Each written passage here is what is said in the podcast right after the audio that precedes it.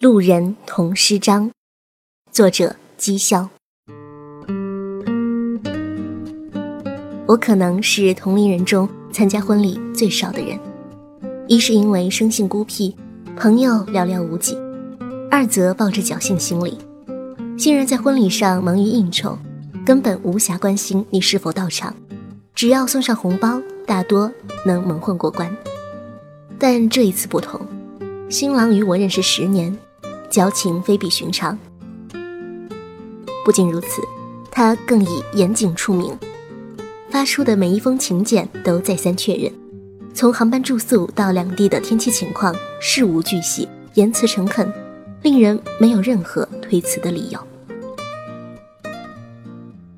婚礼是国庆长假的头一天，在他家乡的一个生态园举行，百米红毯，钢琴乐团。还有令人咂舌的八十八桌，无不彰显出主人的土豪气质。形单影只的我坐在席间，面对犹如过江之青的宾客，我有些许的不适应。依稀记得上次参加这样热闹的场景，还是大学毕业典礼。我穿着借来的学士服，静静地看着大家伙争相跟班上最漂亮的女生合影。虽然在我手里同样握着一部数码相机，但到最后我都没有迈出那一步。后来听说那个女孩已经结婚了，是跟班上的一个同学，全班都去参加了她的婚礼，唯独我没有收到请柬。至于为什么，我也懒得猜，毕竟在大家心目中，我就是一个没多少存在感的人吧。缺乏存在感的人很容易辨认，他们大都行为拘谨，目光涣散，看上去失魂落魄，在流动的人群中像一尊悲伤的铜像，其实思维早已经飘到了九霄云外。正如此刻，在千军万马之中，我一眼看到童诗章的样子。他扎着发髻，留胡须，一副艺术家气息，很容易被记住。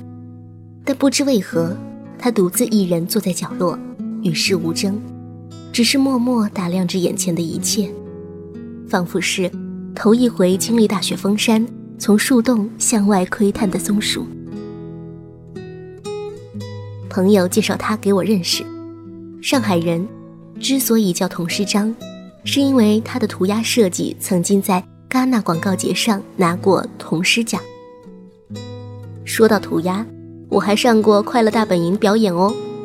童诗章嘻嘻哈哈的补充，丝毫没有谦虚的意思。我没应声，因为不知道如何接话。坦白讲，我明白这样的浮夸表现只是为了增加自己的存在感，但那又如何？再耀眼的光芒，对我而言也只是完全不相干的人而已。朋友忙成了狗，这边介绍完又赶去其他桌，留下我和童诗章坐在一起。沉默了一会儿，童诗章又忍不住跟我说话，说的是他曾经把一辆停在街边的阿斯顿马丁涂成了 Hello Kitty 的壮举。这些在我耳中更像是卖弄，我更加懒得接话了，把椅子往远处挪了挪。但不知是他反射弧太长，还是看不懂我的冷漠，他又凑了过来问：“对了，这新郎叫啥来着？”我一愣，难道刚才介绍童诗章给我的人不是新郎？他见我一脸狐疑。以为自己没说清楚，又解释道：“我跟他刚认识，一不留神给忘了。”我惊讶不已：“你连名字都没搞清楚，就来参加人家的婚礼？要知道，这可不是同城婚礼，简简单单的赶个场，他得专程从上海飞到成都，再转大巴到绵阳，玩这么大阵仗。”就为参加一个陌生人的婚礼？当然不是这么简单。童诗章下巴一扬，目光投向隔壁桌的女孩，说：“她是为他而来的。”女孩叫猫姐，比童世章大三岁，是他的大学学姐。猫姐刚失恋，前任是一个五星级大酒店的继承人，两人在一起多年，到了谈婚论嫁的阶段，却遭到男方家长反对。猫姐不胜烦恼，恰逢收到请柬，决定出门散心。这种机会百年不遇，童世章立刻买机票，紧随其后。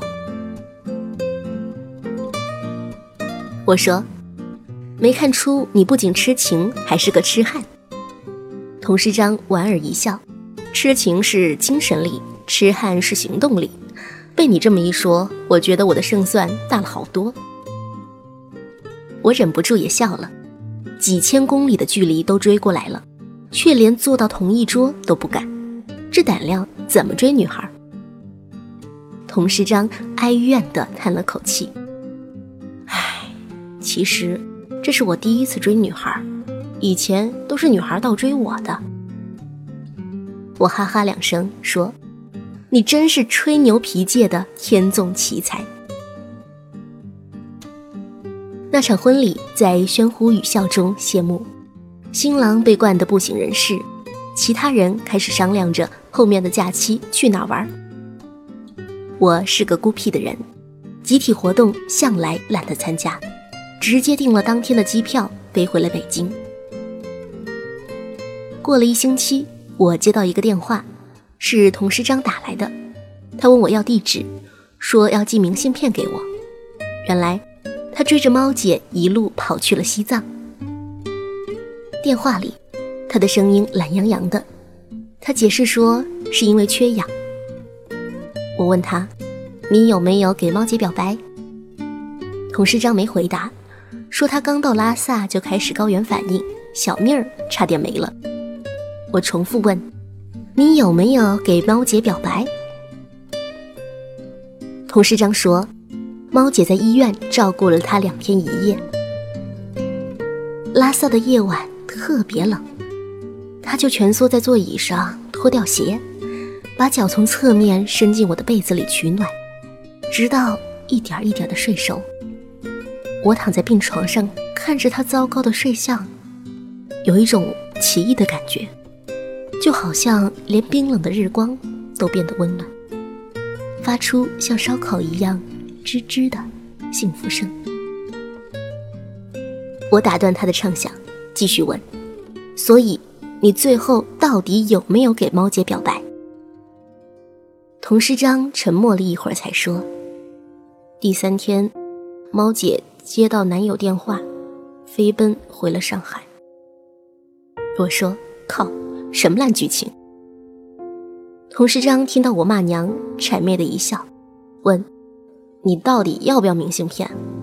我说要，然后给了他地址。童世章又说：“对了，你叫啥名字来着？”我直接挂了电话。半年后，我到上海出差，童世章看到我发的微博，在我临走的最后一天半夜。约我去吴江路吃烧烤。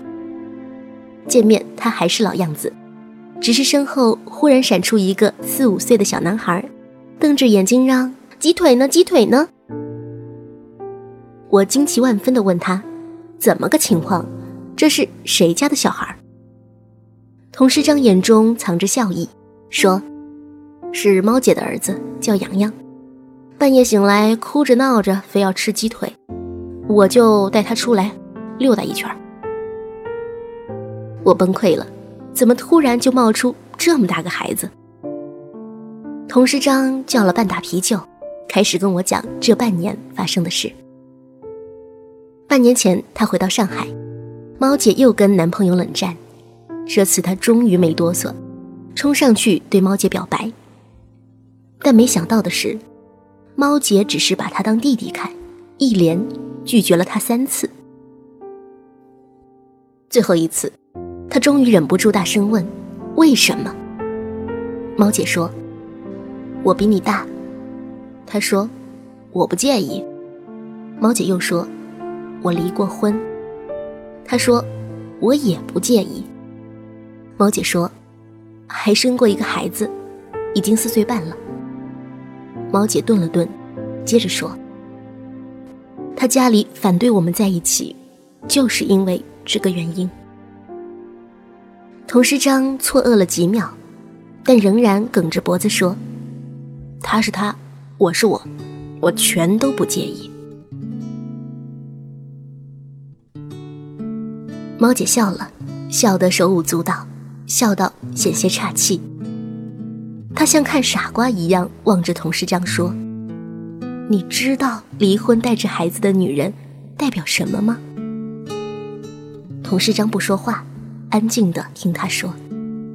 猫姐说：“代表在剧本还没动笔前就知道会有一个烂结局，代表每一天从清晨醒来就开始。”变得像是回忆，代表看不到任何希望，代表你再满腔热血轰轰烈烈，也不过是下一秒在倒计时上化掉的红茶。他盯着童世章的眼睛说：“如果我的失魂落魄让你以为是分手后遗症，你就大错特错了。真正令我感到悲伤的是，我知道自己已经再也没有权利。”去选择好的爱情了。我开始明白，自己不是公主，不是女王，只是一个带着孩子的离异女人。这样的人，遇不到七彩祥云，也配不上白马王子。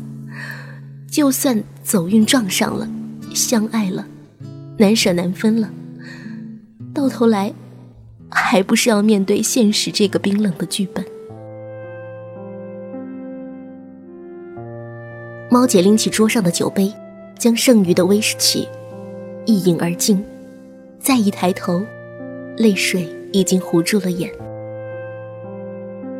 童诗章还是一言不发。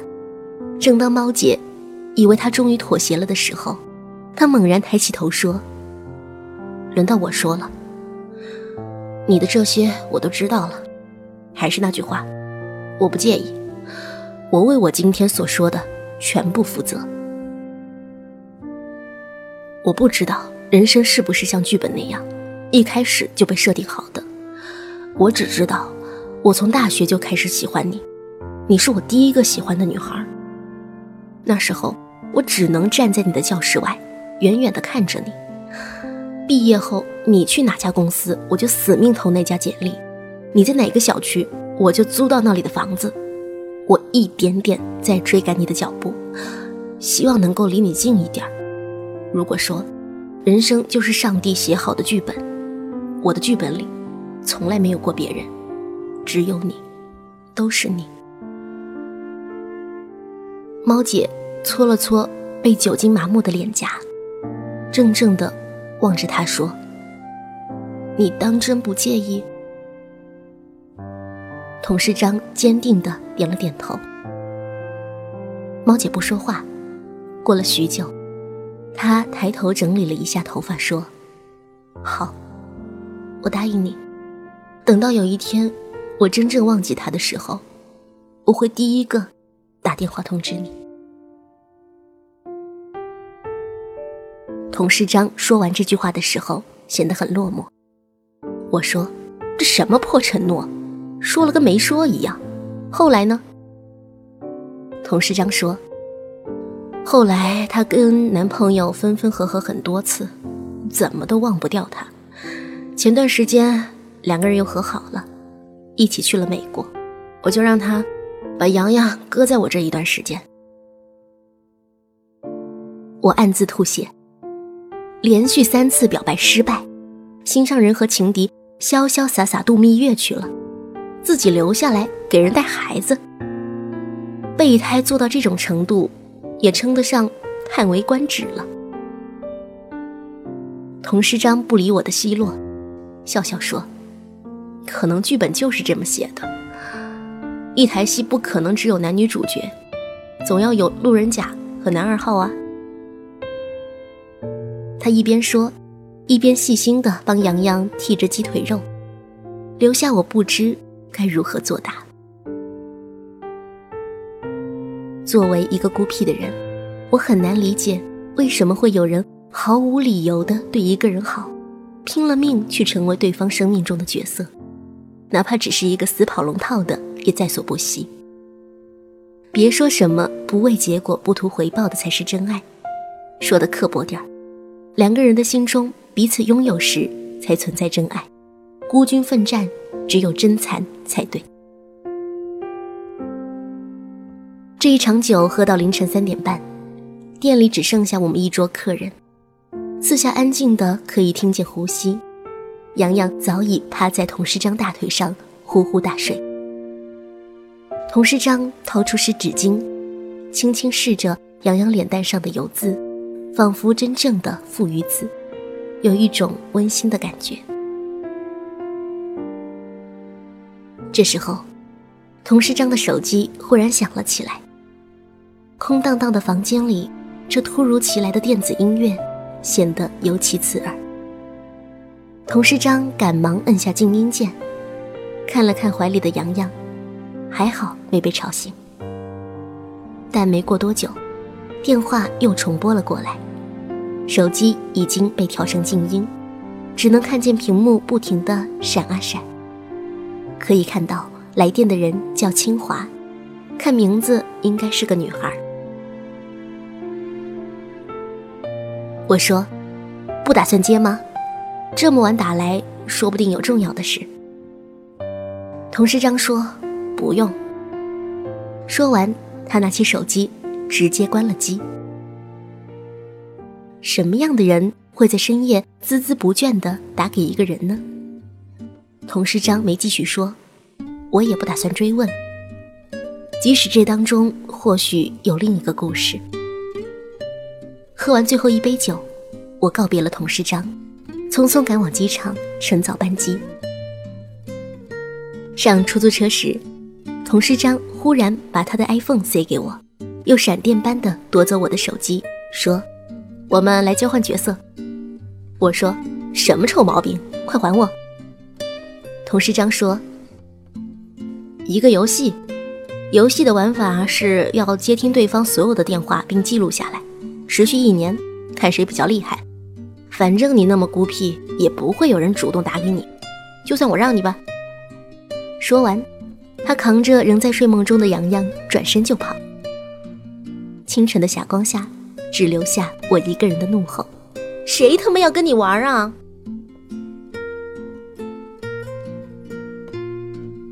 候机的时候，童师章用我的手机发了一条短信过来。你的手机好难用啊！我回复：“那就趁现在还回来，立刻马上。”童师章说：“其实猫姐这次去美国是去登记结婚的。”我正愤怒的敲击键盘的手指停了下来。童师章说：“这一次猫姐的男朋友总算当了回爷们儿，瞒着家里出国登记。”对猫姐来说是好事。童师章又说：“但对他而言，也许永远都等不到猫姐的电话了。”他把手机给我，这样，在他心中还能保留最后一丝期待。只有拥有期待，才可以一直坚持等下去。一直坚持等下去，就会有结果吗？如果猫姐一直没有打来电话，我又该怎么告诉童师章这个残忍的现实呢？我没有回复他，只是在心里默默想着。童师章把问题丢给了我，想为自己的剧本找一个开放式结局，而我却是一个最拙劣的编剧。值得庆幸的是，回到北京后，我的生活。并没有因为交换手机而打乱，这充分体现出了孤僻的好处，吃喝照旧，无牵无挂。唯一出乎我意料的是，童师章的手机几乎没响起过，除了那个叫清华的女孩。出于礼貌，我按照童师章的习惯，每当清华打过来，我都会摁下静音键，默默等待。直到屏幕完全暗下去，渐渐的，我已经掌握了他打电话的规律，通常都是凌晨一到三点之间，重播三次。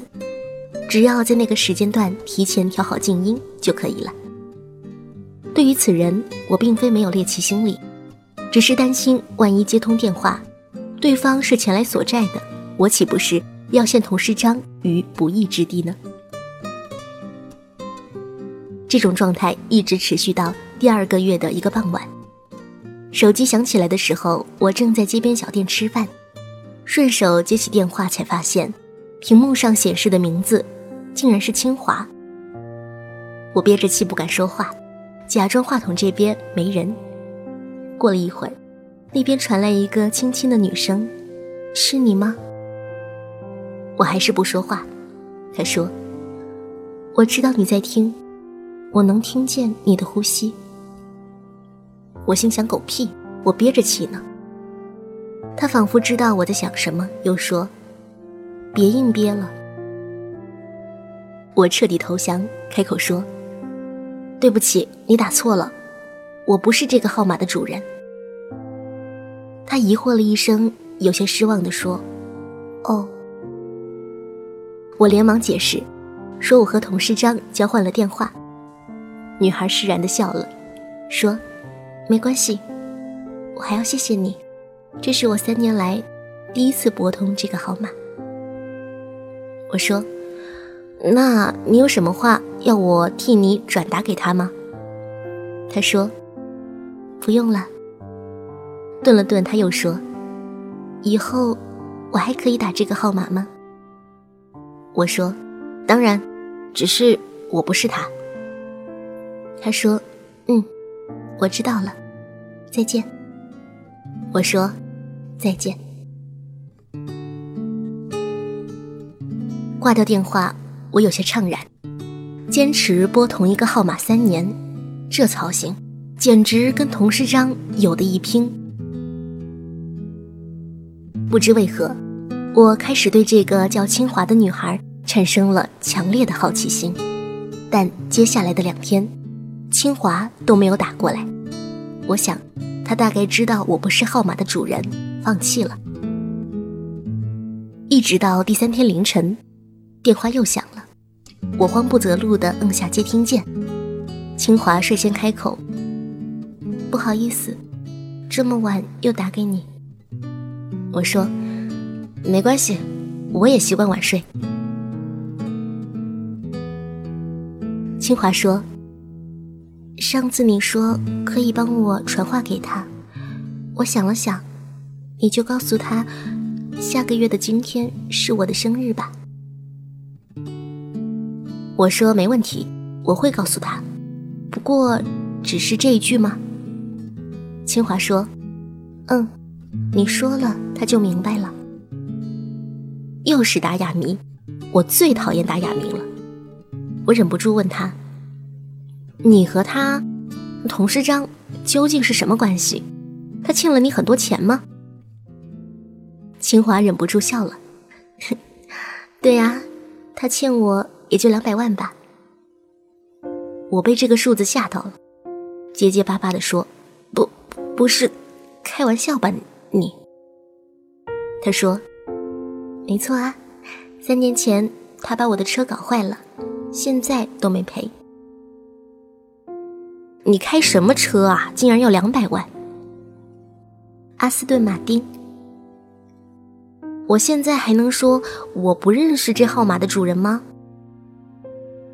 他在那边笑得花枝乱颤。你还真够贫的。在后面的交谈中，我渐渐得知，原来清华是童诗章小时候的邻居。童诗章从小就是一名桀骜不驯的涂鸦少年，他家门口的小巷里到处都是他画的涂鸦。因为怕被大人们批评，他总是半夜偷偷溜出来，用手电筒微弱的光芒在墙上涂鸦。尽管他这般小心翼翼，还是有一个女孩每晚都会在楼上默默地注视他，眼睛里充满着崇拜的光芒。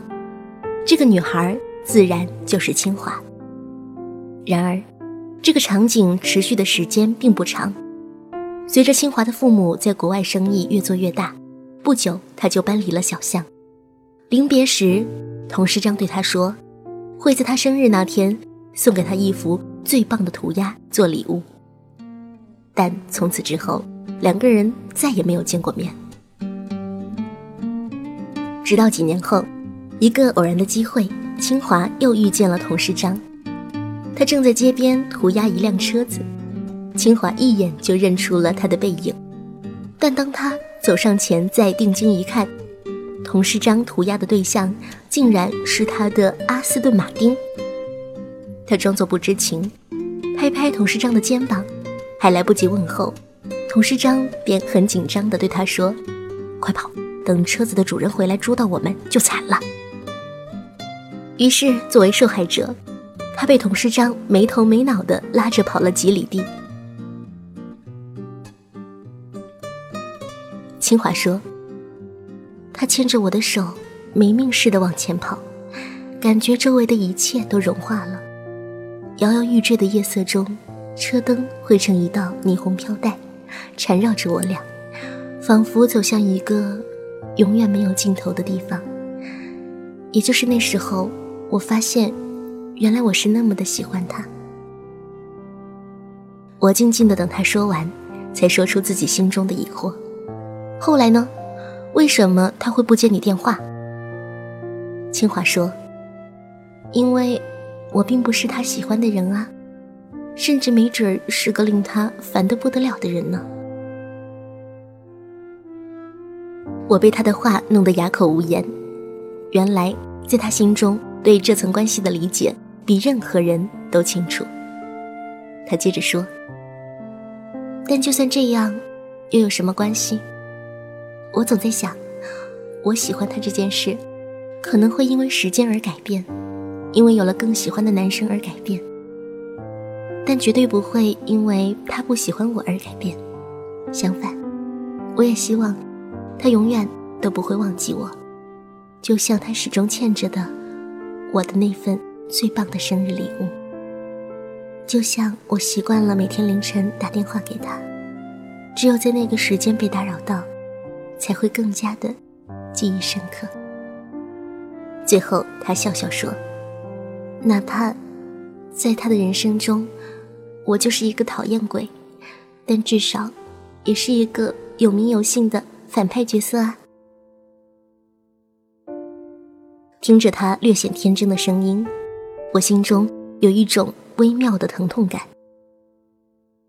没有天生的配角，那些跑龙套、讨厌鬼和反派角色，一定也为主角的位置去努力过。到后来，或是资质平平，或是无心恋战，成绩总是拙劣不堪。尽管如此。在他们的世界里，也有人把他当英雄崇拜，也有人一提起他就痛不欲生。那些残缺的、笨拙的、努力的，但始终平凡的配角，都是被爱打磨后的产物。正如此刻，努力当一个讨厌鬼的清华，就像一直在等待猫姐的童诗章，陷入爱情的人们。上演着一个个完全不同又全然类似的故事。挂掉电话，我默默的想：如果我是童世章，会不会放弃这个做主角的机会，去当一个只有三句半台词的配角？但我一直想到头痛，也没有想出合适的答案。直到后来，我看九把刀写的《那些年我们一起追过的女孩》中的一段话。每个女孩都是我们人生的烛火，照亮了我们每段时期疯狂追求爱情的动人姿态。我们所要做的，就是再多喜欢那女孩一点，再多一点，再多一点一点，只要够喜欢，就没有办不到的等待。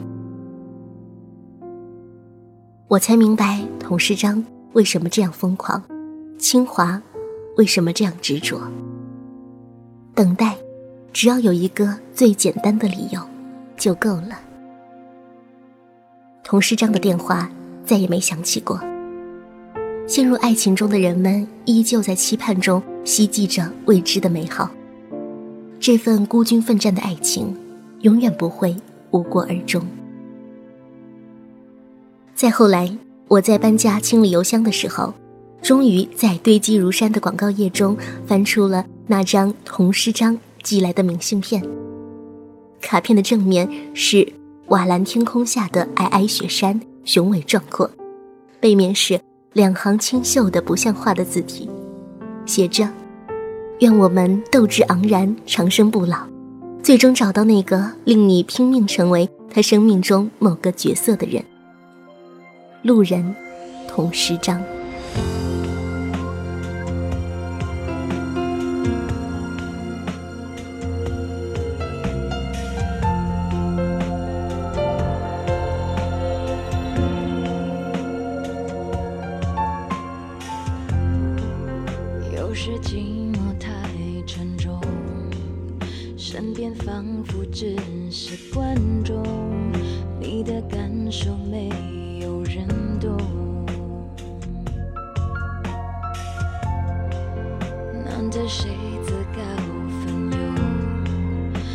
贴让人格外感动。爱上他前后用不到一分钟。